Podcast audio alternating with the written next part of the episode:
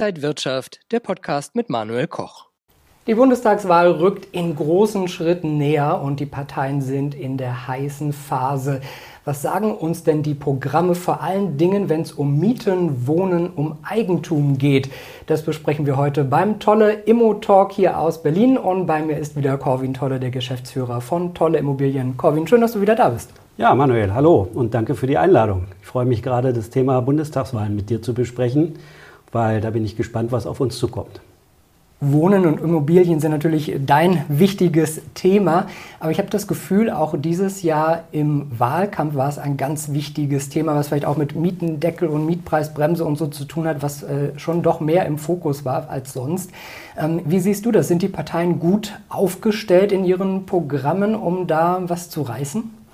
Ja, die Parteien sind entweder radikal oder vage, aber alle wollen sie was machen, aber sie wissen nicht genau, was sie machen wollen. Und das ist, glaube ich, das, was äh, man den Parteien vielleicht, wenn, vorwerfen könnte, dass sie nicht wirklich richtige Programme äh, aufzeigen, wie sie Wohnungsnot oder Wohnungsmangel verbessern können oder was sie wirklich gegen steigende Mieten tun wollen, weil sie mit ihren anderen Wahlprogrammpunkten äh, teilweise konterkurär sich äh, dem widersetzen, was sie auf der anderen Seite einsparen wollen. Ja, also wenn ich an CO2 ähm, Abgaben denke oder an Energiegesetze, die auf uns zukommen werden oder wenn wir die Elektromobilität weiterdenken, steigender Stromverbrauch.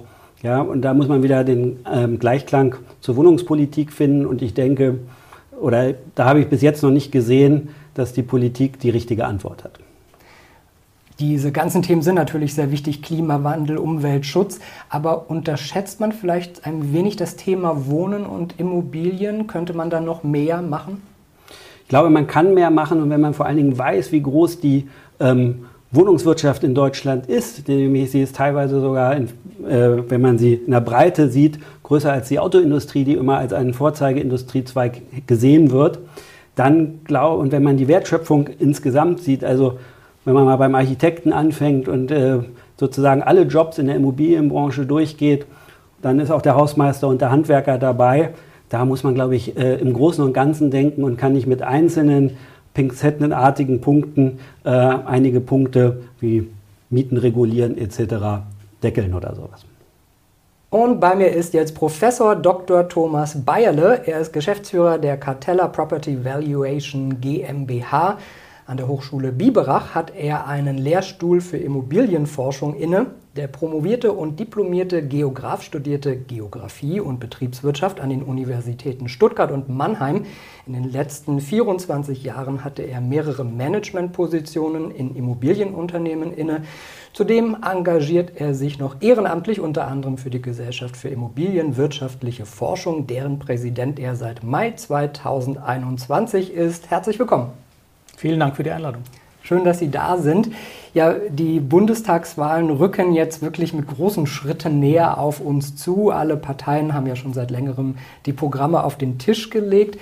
Wenn Sie als Immobilienspezialist da drauf gucken, ist Ihnen das genug, was die Parteien uns da so bieten? Es kann nie genug sein, offen gesprochen, denn es ist ja immer eine Mischung zwischen Zuckerbrot und Peitsche. Als Branchenangehöriger ist es mir nie zu viel, äh, als Bürger ist es mir viel zu wenig. Äh, also einfacher formuliert, die Programme, die auf dem Tisch liegen, die sind erwartbar gewesen und für uns als Branchenangehörige ist es etwas, mit dem wir, ich glaube, hadern werden am Ende des Tages. Mit anderen Worten, die Situationen werden sich verschärfen für Immobilienbesitzer privat, aber eben institutionell auch. Und ich glaube, das ist so ein bisschen ein Damoklesschwert. Das mag negativ klingen. Das Positive dabei wäre, da müssen die Herren Manager äh, und Frauenmanager eben daran arbeiten, wie wir vielleicht eben doch aus dem Negativen was Positives machen kann.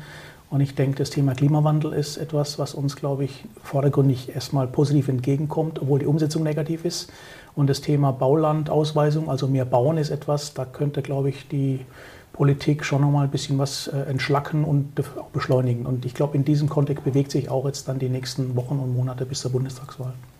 Das heißt, Sie haben Angst, egal wie es ausgeht, dass im Bereich Immobilien oder Wohnen oder Eigentum so viel in Bewegung kommt, dass es negative Folgen haben wird? Also mit dem Blick in den Rückspiegel sind es negative Dinge. Das Problem ist nur, der Rückspiegel ist halt eben Rückspiegel. Das heißt, was machen die immer Positives daraus?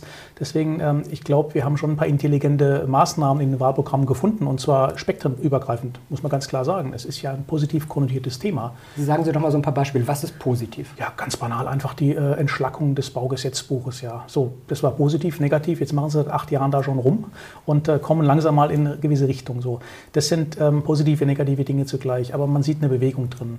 Aber, und dieses große Aber ist etwas, das, was ich geschildert habe, ist ein strategisches Thema. Das, was, glaube ich, der Aufreger ist, sind diese taktischen Themen, sprich Mietpreissteigerungen, weil, Achtung, es immer noch genügend Wohnungen gibt, aber die natürlich ein anderes Preisschild haben als vielleicht vor Corona oder vor einigen Jahren noch. Und ich glaube, das ist so ein bisschen das Eingeständnis, dass die Nachfrage offensichtlich höhere Preise generiert, weil die Nachfrage da ist. Und eben nicht, weil Deutschland verarmt ist, weil es keine Wohnung mehr gibt, um das mal ganz nüchtern zu sehen. Und ich glaube, diesen Spannungsbogen werden wir uns in den nächsten Wochen schon noch bewegen. Da werden Argumente sich um die Ohren gehauen. Aber der Kern der ganzen Geschichte, wie kann ich mehr Wohnraum schaffen, auch gerne mit dem Präfix bezahlbarer Wohnraum, ist ganz wichtig. Ja? Da liest man im Moment eher so Willensbekundungen und pathetische Formulierungen, aber will ich nichts Konkretes. Ja? Um fair zu sein, vielleicht gibt es ja bei den Koalitionsverwaltungen da mal ein bisschen Butter bei der Fische, sagt man, glaube ich, in Norddeutschland. Und die Wahlkampfzeit ist natürlich auch immer die Zeit, wo Begriffe gerne fallen wie Enteignung oder Vermögensteuer und solche Dinge. Ähm, halten Sie das nur für Wahlkampfgetöse oder kann sowas wirklich dann auch mal umgesetzt werden? In der Endstufe Enteignung das Schwierigste, was in diesem Land passieren kann. Ich mache Ihnen mal ein Beispiel. Es gibt in der Tat, ich bin aus Süddeutschland, dort haben wir schon so ein paar städtische Lagen, wo die vierte Generation der Erben halt einfach damit nichts macht, ja und obwohl Wohnraum benötigt wird. Und da ist das Wort Enteignung immer ganz schnell da. Aber ich glaube, wenn man das Ganze ökonomisch findet, dann gibt es auch eine Möglichkeit, eben diese Flächen zu dynamisieren, wie wir das ein bisschen gestellt nennen. Ähm, Enteignung sicherlich nicht, aber wenn man den äh, potenziellen An, äh, Anbietern ein, ein, äh, ein, Angebot macht, dann ist, glaube ich, schon auch mit der baulichen Schließung, mit den Arrondierungen einiges zu ermatten. Also große Keuleenteignung ist Wahlkampf, ganz klar.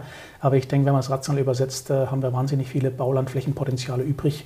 Und da muss man nicht unbedingt immer die Kirche äh, neu erfinden, offen gesprochen. Ja. Was brauchen wir denn? Brauchen wir mehr Regulierung und Gesetze vom Gesetzgeber oder eigentlich umgekehrt weniger, weil der Markt sich selber irgendwie finden und regulieren würde?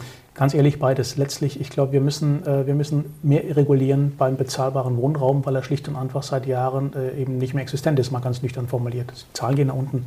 Das heißt, massive Regulierung, das ist nicht einfach, denn ab wann ist jemand bedürftig? Geht es ja schon los. Ne? Vor allem hat er die gleiche Qualität in der Nachfrage, im Angebot, als jemand, der eben Einkommen generiert. Geht es ja schon los. Das heißt, wir bauen den Porsche, aber eigentlich ist manchmal im Golf gar nicht mal ganz falsch. Und ich glaube, das schmeiße ich natürlich gerne der Politik vor die Füße. Macht mal damit, ja. Ähm, äh, aber weniger Regulierung, ganz einfach bei gewissen Strukturen wie Stadtentwicklungen, äh, Arrondierungen. Ähm, in Berlin beispielsweise kennen Sie ja auch ähm, das große Feld, was niemals wohl bebaut werden darf. Positiv, Central Park gibt es heute als Central Park, was eben nie bebaut wurde. Negativ, dann darf ich aber auch nicht in Berlin Dinge einführen, die, glaube ich, sich ad absurdum geführt haben. Und das ist der Spannungsbogen, in dem wir uns im Moment bewegen. Also schon ein bisschen Regulierung in diesem von mir geschilderten Feld, aber ansonsten glaube ich eher an die Freiheit der Märkte und dementsprechend wird sich der Markt regulieren. Man kann auch gerne diskutieren, ob man Spitzen abschneidet. Also nur überbändige Marktaktivitäten sind auch nicht gut. Allerdings, äh, wenn jemand bereit ist, diesen Markt, diesen Wert zu bezahlen, dann sollte man ihn auch lassen, ja. In Berlin wurde der Mietendeckel gekippt. Das ist äh, vom obersten Gericht praktisch so beschlossen. Dann gab es Stimmen, ja, wenn das nicht in äh, einem Bundesland funktioniert, dann machen wir es doch einfach auf Bundesebene. Kann sowas dann kommen? Ähm, könnte kommen, ja. Also ich bin bei dem Thema, wir reden jetzt schon quasi bei den Koalitionsverhandlungen, denn die Kläger sind ja klar, lassen wir mal vielleicht die Farbe Schwarz und Grün sich am Schluss äh, duellieren, nicht was gesagt, sondern lieb haben. Ähm, das ist ein Kompromiss, ganz offen. Ähm, wir hatten vor ein paar Jahren mal ein REIT-Gesetz, das ist geopfert worden in der langen Nacht der Koalitionsmesser, wie es neudeutsch heißt. Ähm, ich denke schon, dass es kommen könnte, aber natürlich durch die Hintertür. Nicht so populistisch wie jetzt Berlin das gemacht hat, habe ich übrigens eine schöne Flasche Wein gewonnen dadurch. Die, meine Wette ging auf, ja, Schwachsinn. Ähm, aber ökonomisch betrachtet müssen wir uns auf mehr Regulierung einstellen im Wohnungsbereich. Und ich glaube, das ist etwas, was man dem Bundesbürger, der wählen wird, glaube ich, schonend beibringen muss, im Guten wie im Schlechten, müssen wir nochmal klar zu sagen, ja. Wohnen ist ja so ein wichtiges Thema. Wir alle müssen wohnen, ob wir nun Miete zahlen oder ob uns das gehört, wo wir wohnen. Ähm, was kann man da von der Politik erwarten, dass es vielleicht auch mehr Anreize gibt, denn auch Eigentum wäre ja was sehr Positives, gerade auch im Hinblick auf Rente. Und da haben wir auch die Diskussion, wie wird später die Rente mal aussehen. Ähm, da fragen Sie den Professor ganz einfach, der antwortet sehr nüchtern. Ähm, es ist ein bisschen ähm, Teufel und Belzebub. Auf der anderen Seite ist, äh, ist der Eigentumsbildung, auch für mich, aber für auch meine Zunft, das ist das A und O einer Altersvorsorge, Vermögensbildung. Also bringe bitte die Leute Eigentum. Auf der anderen Seite mit den Nebenkosten, Notargebühren und etc., diese 10, 15 Prozent im Schnitt, ähm, das ist mehr als ein Kleinwagen mittlerweile. Also, da redet man schon von einem ordentlichen BMW, ja, den ich aufbringen muss, um überhaupt ein Eigentum zu bilden. Und ich glaube, da sind wir genau bei diesem Dualismus zwischen links sind die Steuergelder eingeplant für den nächsten Haushalt, weil die Deutschen mehr kaufen sollen, Immobilien, werden auch. Auf der anderen Seite ist das Ziel, Eigentum zu bilden, ähm, damit auch ein bisschen in Ferne gerückt. Denn nicht umsonst gibt es ja in jeder großen Stadt mittlerweile Demonstrationen. Das ist für mich immer der stille Schrei nach Eigentumsbildung und weniger per se gegen höhere Mieten. Das ist das, was man sieht. Aber der strategische Aspekt ist in der Tat, ich würde gern Eigentum bilden, kann es aber nicht, weil die Mieten so hoch sind. Und da muss die Regierung oder die Regulierung sicherlich auch mal einen Weg finden, was ist jetzt richtig. Mehr Nebenkosten, ähm, stärkere Belastung EG-Umlage oder auf der anderen Seite ähm, dem Ziel der Eigentumsbildung langfristig auch vielleicht auch mal mit Fördertöpfen oder mit Stimulantien irgendwo entgegenzutreten. Ja. Man hat oft das Gefühl, junge Leute würden gerne eine Immobilie kaufen, aber können nicht, weil sie vielleicht äh, nicht das Eigenkapital haben, noch nicht weit genug im Beruf sind oder so. Ist das vielleicht ein Fehler oder etwas, was gefördert werden sollte durch die Politik? Ähm, es wird ja gefördert bis zu einem gewissen Grad, aber gerade wenn Sie die jungen Leute ansprechen, ähm, das Spannende ist ja, die jungen Leute eine hohe Affinität zu Eigentum durchs Elternhaus und Großeltern generiert. Auf der einen Seite, auf der anderen Seite wollen sie natürlich auch die maximale Flexibilität. Alle zwei Jahre umziehen, ich sage das wertfrei, Arbeitgeberwechsel, mal bei andere Stadt und so, da ist so eine Eigentumsimmobilie zur Eigennutzung halt eher hinderlich. Denn wenn sie es dreimal verkaufen, dann haben sie halt spätestens einen Steuerbescheid im, im, im Briefkasten drin. Also auch dahingehend muss man die Kirche im Dorf lassen. Ich glaube, die Kapitalanleger, das sind die, was glaube ich so den Kern im Moment ausmacht, die werden über jünger auf der einen Seite, die Eigenheimbesitzer werden aber immer älter. Da kratzt man jetzt schon die 40er Jahre. Ähm, in Großbritannien, nur als Beispiel, haben wir diese Property Ladder.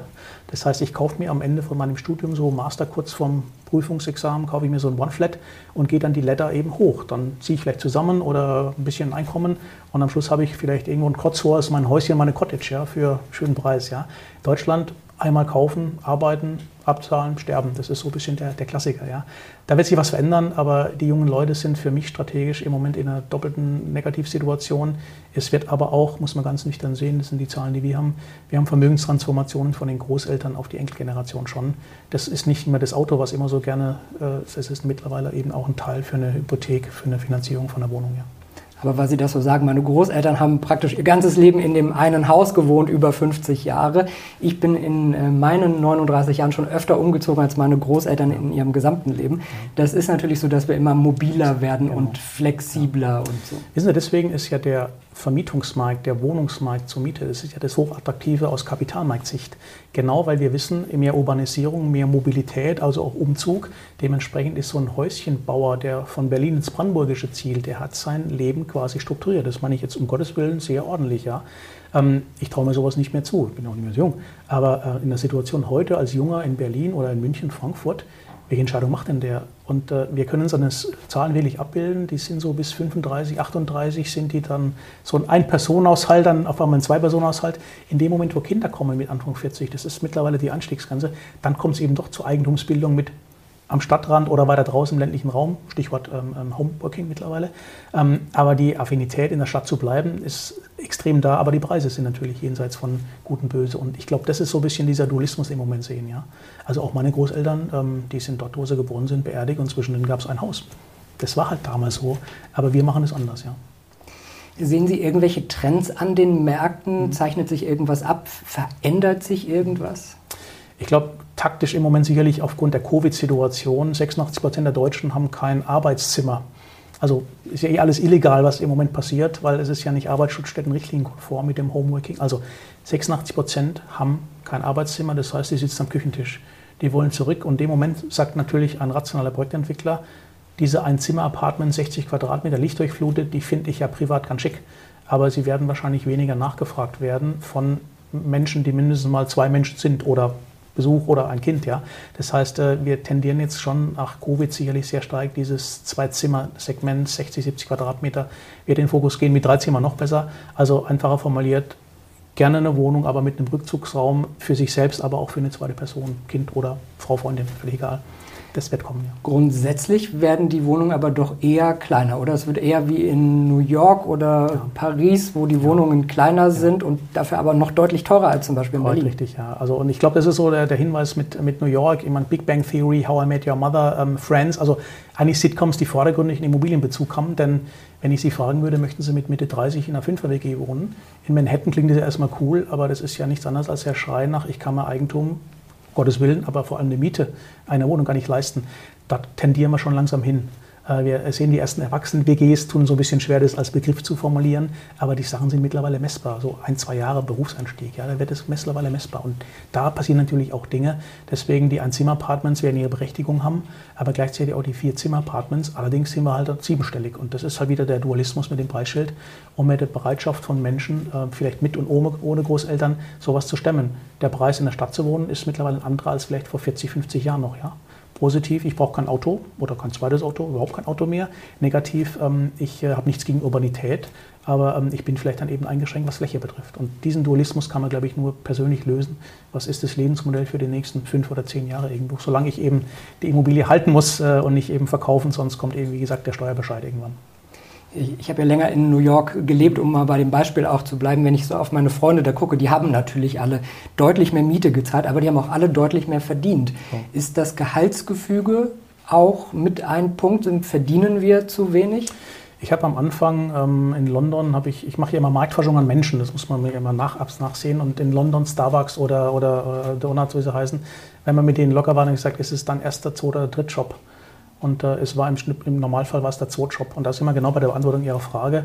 Ähm, wir nehmen in Deutschland immer das Beispiel München, weil dort sind die Mieten ja, wie man immer liest, Kaufpreise jenseits von allem Vorstellbaren. Und trotzdem gibt es ein Angebot an dem Markt und eine Nachfrage. Ich will das gar nicht beschönigen, Gottes Willen, aber natürlich bekommt ein BMW-Mitarbeiter ähm, auch einen Ticken mehr als jetzt vielleicht ein Dienstleistungs-, ein studierter Mensch. Das muss man auch mal so nicht sehen. Und ich glaube, da liegt die Situation drin. Ich würde nicht pauschal sagen, ähm, das ist unbezahlbar aber man muss sich immer mehr danach strecken.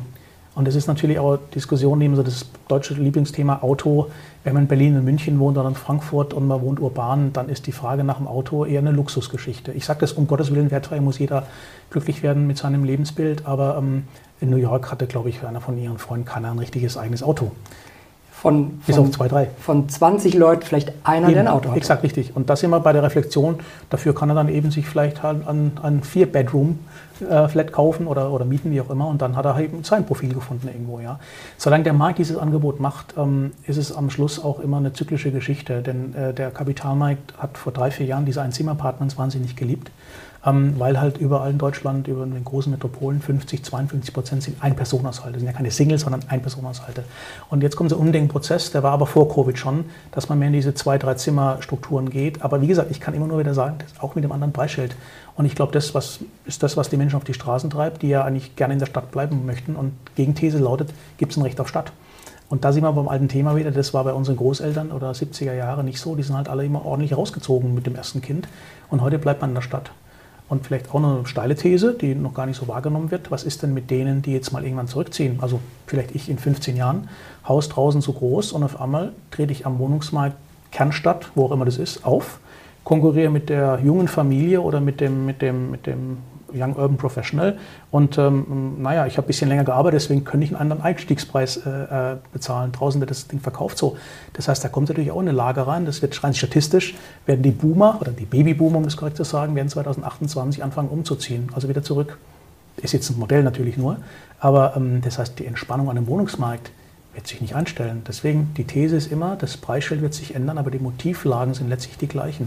Und ich glaube, da, da müssen wir gerade in Deutschland mit unserer polyzentralen Struktur langsam schon ein bisschen aufpassen, dass wir nicht immer nur nach Berlin schauen, so ein Brennglas, sondern eben, es gibt einen ländlichen Raum, da steht die Hälfte der Wohnungen, mal ganz nüchtern. Und es gibt im Moment Bewegungen in den ländlichen Raum, weil es Coworking vielleicht möglich auch macht. Und ich glaube, das ist so ein Modell von kommunizierenden Röhren. Deswegen, ich mache mir kein, keine Sorgen, dass ein Wohnungsmarkt völlig austrocknet. Das ist ein bisschen Propaganda. Aber ähm, wie gesagt, die Preisschilder werden teilweise völlig anders sein. Ja weil Sie gesagt haben, habe ich ein Recht auf Berlin-Mitte. Mhm. Man muss ja auch sagen, nur ein Drittel der Berliner wohnen überhaupt innerhalb des äh, S-Bahn-Rings, zwei Drittel da, dahinter. Aber muss man dann irgendwie davon ausgehen, wenn ich in diesem S-Bahn-Ring leben will, muss ich dann auch den Preis dafür ja, zahlen? Klar. Also nehmen Sie Berlin, nehmen Sie Frankfurt, ja, schönes Beispiel. Wir haben ja 2000 EZBler bekommen aus London, aus Brüssel. Und das war am der Anfangsphase, vor drei Jahren war das immer so ein bisschen äh, lustig bis beschämend, denn die haben dann auch mich immer gefragt, stimmt dieser Preis, dreieinhalbtausend Euro Quadratmeter Miete? Ich sage, ja, das ist wahnsinnig viel. Vorher waren es, bevor ihr gekommen seid, waren es 2,6.